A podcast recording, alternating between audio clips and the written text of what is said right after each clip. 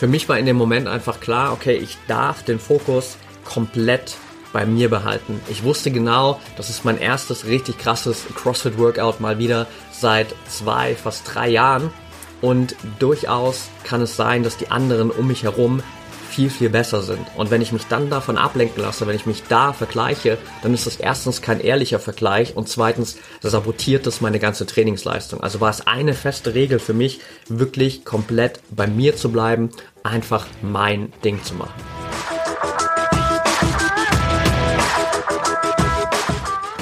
Herzlich willkommen im Pro Mind Athlete Podcast. Ich bin Patrick Thiele und bei Pro Mind Athlete helfen wir Sportlern dabei, mithilfe der besten mentalen Strategien maximal erfolgreich zu werden. Das heißt, egal ob du deine allerersten sportlichen Erfolge sammeln willst oder dich in der Weltspitze etablieren möchtest, wir supporten dich dabei. Mit unserem Konzept konnten unsere Athleten bereits Olympiasiege feiern, aber auch zahlreiche Erfolge im Leistungs- und Hobbysport in den unterschiedlichsten Disziplinen erzielen. Getreu dem Motto Making the Best Even Better bekommst du hier im Podcast jede Woche mentale Erfolgsstrategien für deine Top-Performance. Let's go!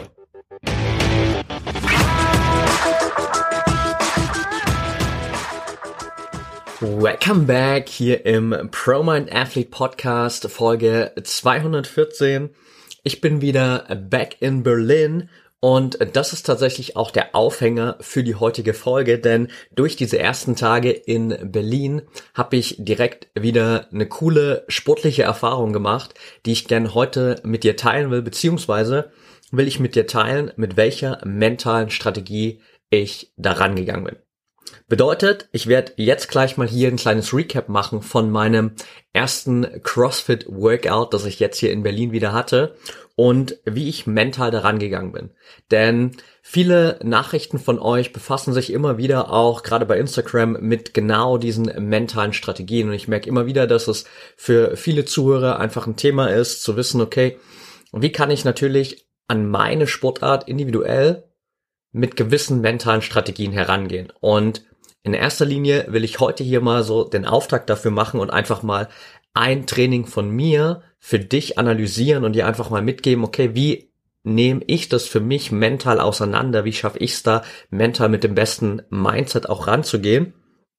Und danach kannst du mir natürlich super gern auch bei Instagram at unterstrich einfach mal eine Message schreiben und sagen, hey Patrick, für den spezifischen Wettkampf oder für das spezifische Training würde ich super gerne mal eine Analyse von dir haben im Podcast, wie du da aus deiner Mentaltrainingsperspektive rangehen würdest. Und dann würde ich in den nächsten Folgen da einfach nochmal ein paar mehr dieser Perspektiven hier einbauen, um einfach für dich auch mal die Möglichkeit zu bekommen, so eine externe Perspektive zu sehen, so jemanden, der vielleicht per se gar nichts in dem Moment mit dieser Sportart zu tun hat, das gar nicht aktiv macht, aber dann einfach sozusagen in Form von mir als Trainer draufschaut und dir sagt, okay, rein aus Mentaltrainingsperspektive kannst du das machen, das machen, das machen, um dir einfach mal so eine breite Range an Möglichkeiten zu geben.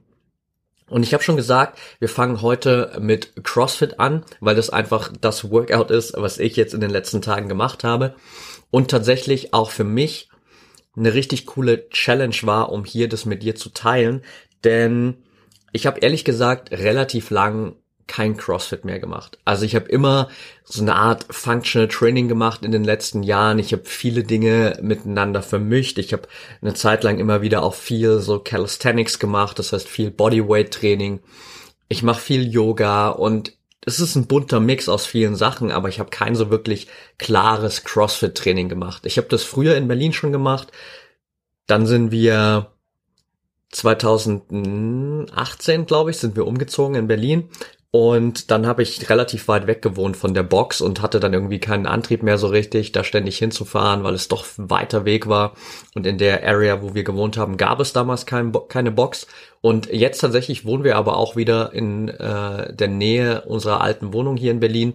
Und jetzt gibt es hier auch eine Box, die irgendwie nur fünf Minuten mit dem Fahrrad entfernt ist, was natürlich mega cool ist für mich, weil ich jetzt einfach so die zwei Monate, die wir hier in Berlin sind, nutzen kann, um wieder bisschen zu trainieren, bisschen intensiver zu trainieren und quasi so diese alte Liebe zum CrossFit wieder aufblühen zu lassen. Und ich war jetzt am Montag direkt bei einem Workout.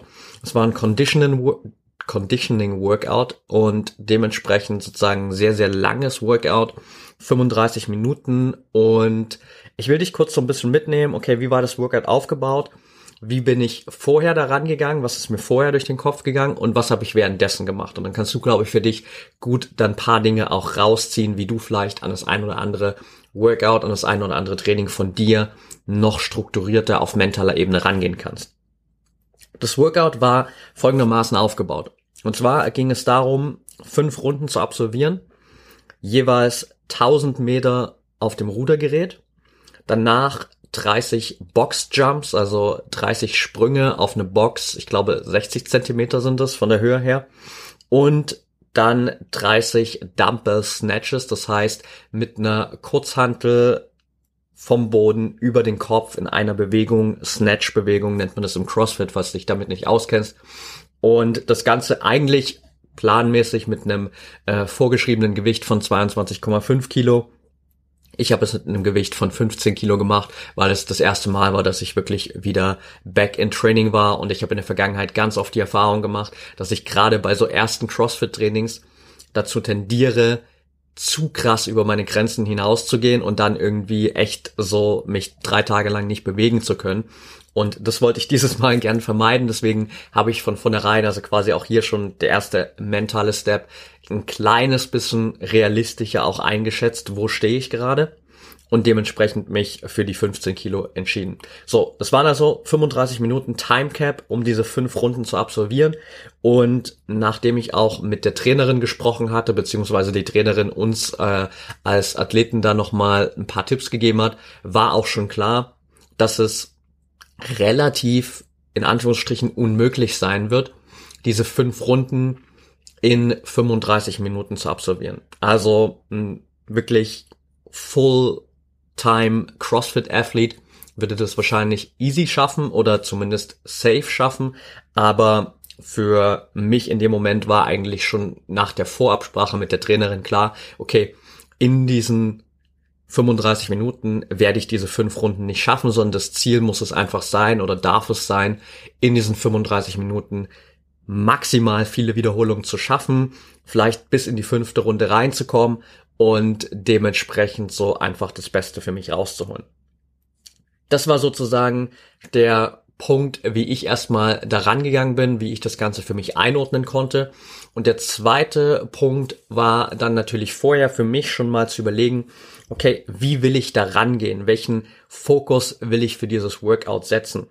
Und eine Sache habe ich dabei am Anfang erstmal für mich auch so mental in den Vordergrund gestellt, weil klar, ich wusste, das ist jetzt das erste wirklich wieder richtig intensive, harte CrossFit-Workout, das ich in den letzten Monaten gemacht habe.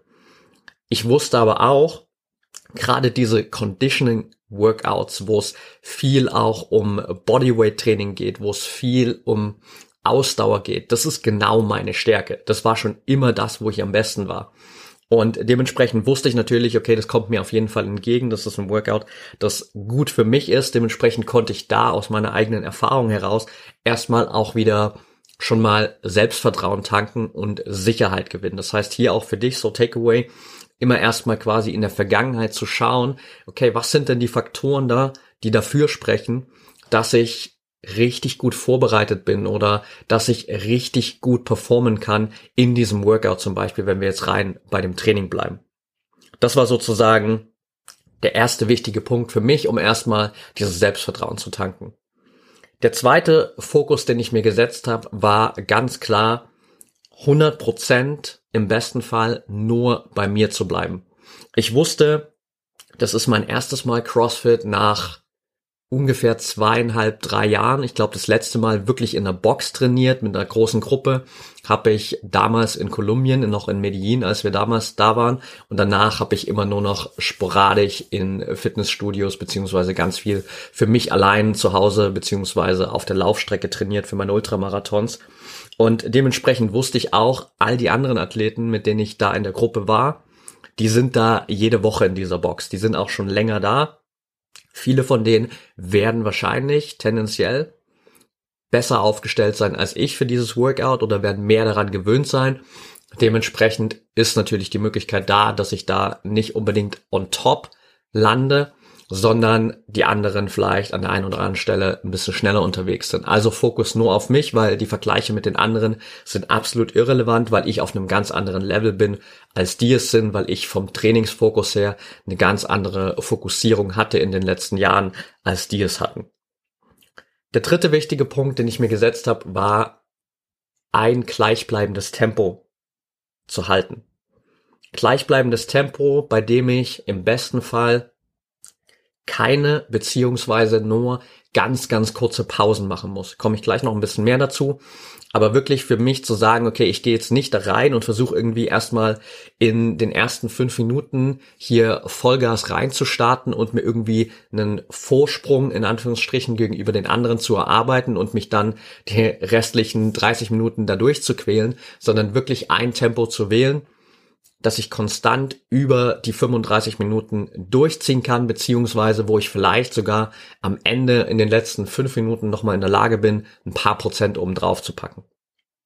Und der vierte Fokus, den ich mir gesetzt habe, war auf meine Atmung zu achten und da ganz spezifisch auf der einen Seite natürlich möglichst gleichbleibend, konstant zu atmen, aber vor allem auch nur durch die Nase zu atmen.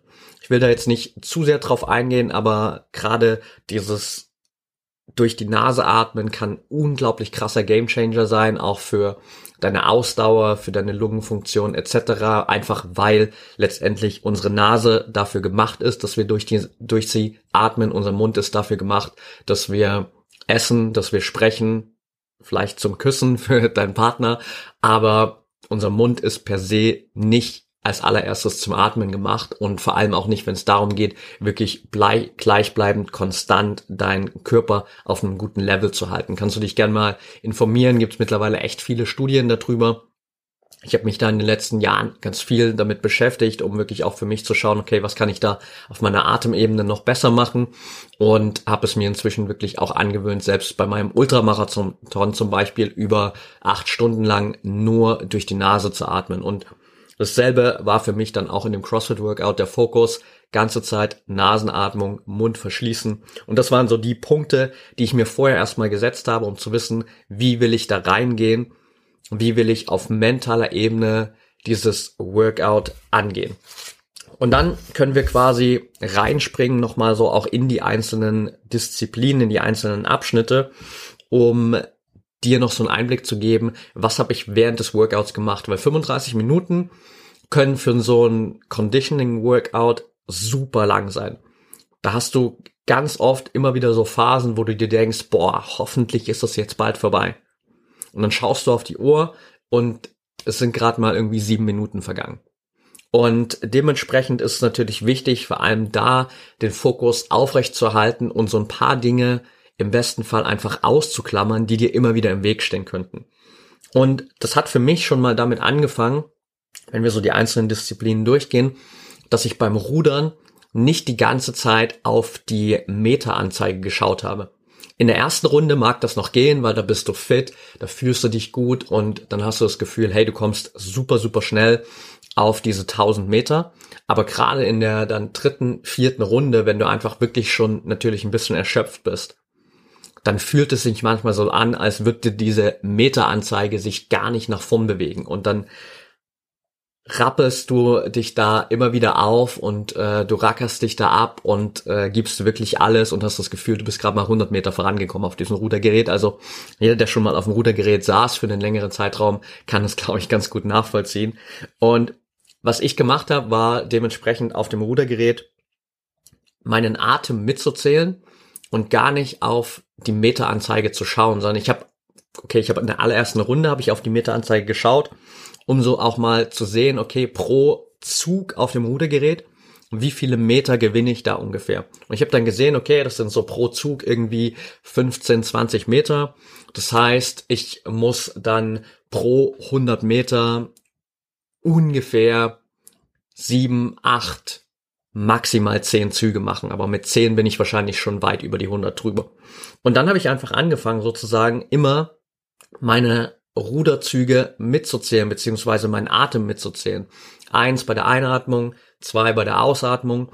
Und ich wusste, wenn ich einmal bei zehn angekommen bin, habe ich wahrscheinlich schon wieder fast 100 Meter geschafft. Und dann habe ich einfach wieder bei eins angefangen. Eins, zwei, drei bis zehn. Und das Ganze habe ich wiederholt.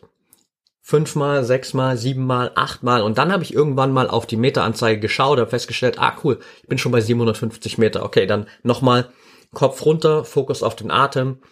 Nochmal zwei, drei Runden bis zehn zählen durchziehen und dann habe ich die 1000 Meter. Und das war quasi meine Strategie für das Rudern, um mich nicht beeinflussen lassen zu können von den Meteranzeigen, die dann vielleicht in meiner Wahrnehmung sich gar nicht so schnell bewegen. Zweiter Punkt oder zweite Disziplin waren die Box Jumps, die für mich einfach vom Fokus her ganz klar so gesetzt waren, dass ich mir von vorher, vornherein die Regel gesetzt habe, keine Pause zu machen. 30 Box Jumps kann man auf jeden Fall in einem ganz entspannten Tempo oder in einem gut auch schnellen Tempo wirklich am Stück durchziehen.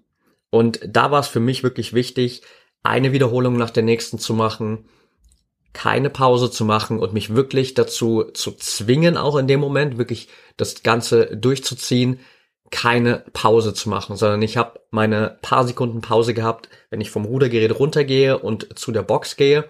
Und ich wusste, ich habe ein paar Sekunden Pause, wenn ich mit den Boxjumps fertig bin und dann zu den Dumbbell Snatches gehe. Aber während der Boxjumps gab es für mich keine Pause. Und zweiter Hack, den ich auch an der Stelle immer für mich nutze eigentlich, wenn es um so Dinge gibt, wo ich irgendwie eine bestimmte Wiederholungszahl abliefern muss. Ich zähle nicht von eins bis 30 in dem Moment, sondern ich zähle von 30 bis eins runter.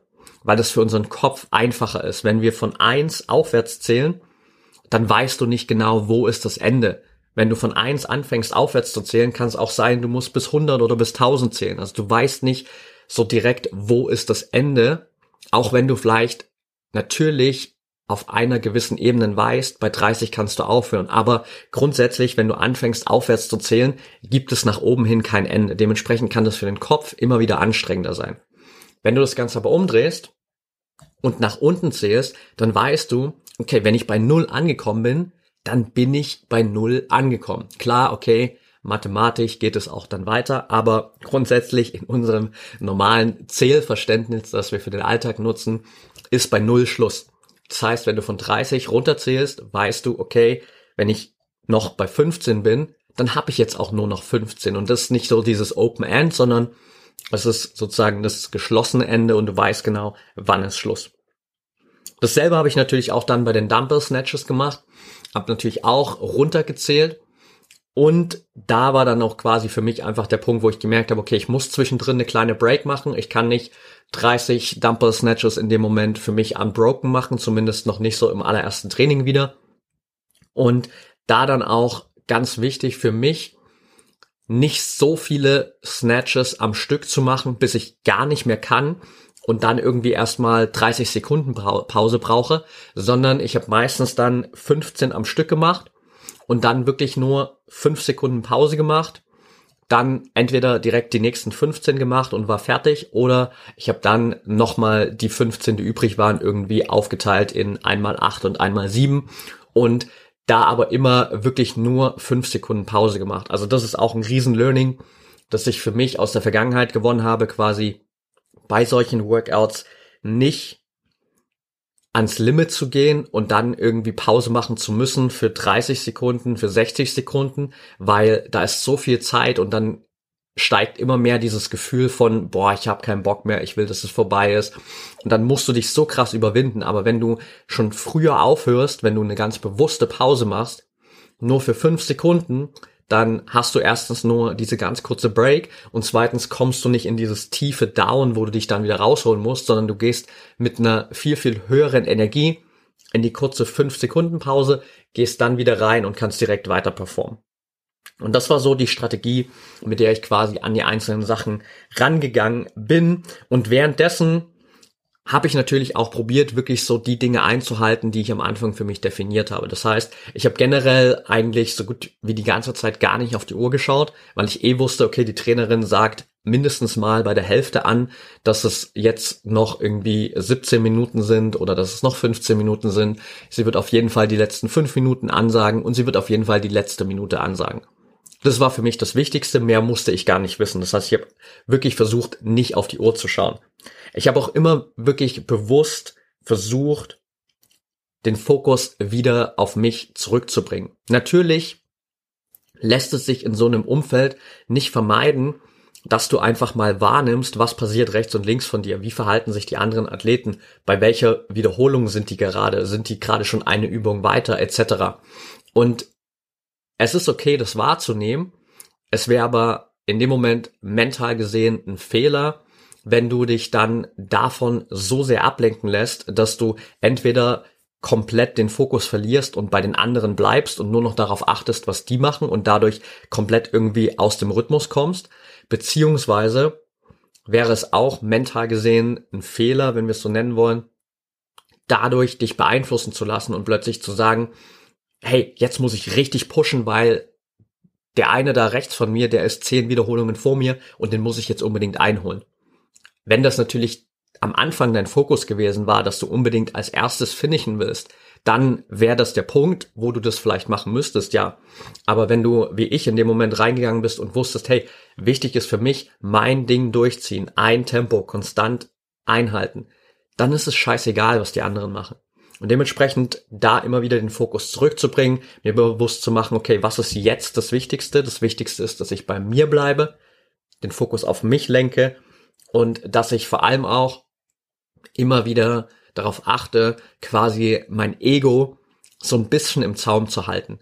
Es ist natürlich in so einem Umfeld absolut okay, das Ego so ein bisschen rauszulassen und sich natürlich trotzdem so ein bisschen von den anderen anspornen zu lassen oder wenn es, wie zum Beispiel bei mir am Montag, richtig gut läuft, dann natürlich auch ein bisschen davon pushen zu lassen, zu merken, hey krass, äh, obwohl ich das lange nicht mehr gemacht habe, bin ich gerade richtig gut drin und ich kann echt gut mit den anderen hier mithalten. Also gebe ich einfach weiter Gas und ziehe weiter mein Ding durch. So, da kann man natürlich sich so ein bisschen von dem eigenen Ego mal pushen lassen aber eben nur so viel, wie es gut ist und nicht auf ein Level, wo du komplett deine mentalen Regeln, die du dir am Anfang gesetzt hast, vergisst, komplett deinen Rhythmus verlierst und am Ende vielleicht in dem Workout Richtung Ende in den letzten paar Minuten komplett zusammenbrichst. Weil das ist natürlich genau das, was du vermeiden willst. Und da ist es eben wichtig, immer wieder wahrzunehmen, wo ist mein Fokus jetzt gerade? Bin ich gerade bei den anderen? Bin ich wirklich bei mir? Achte ich gerade zu viel auf die Zeit?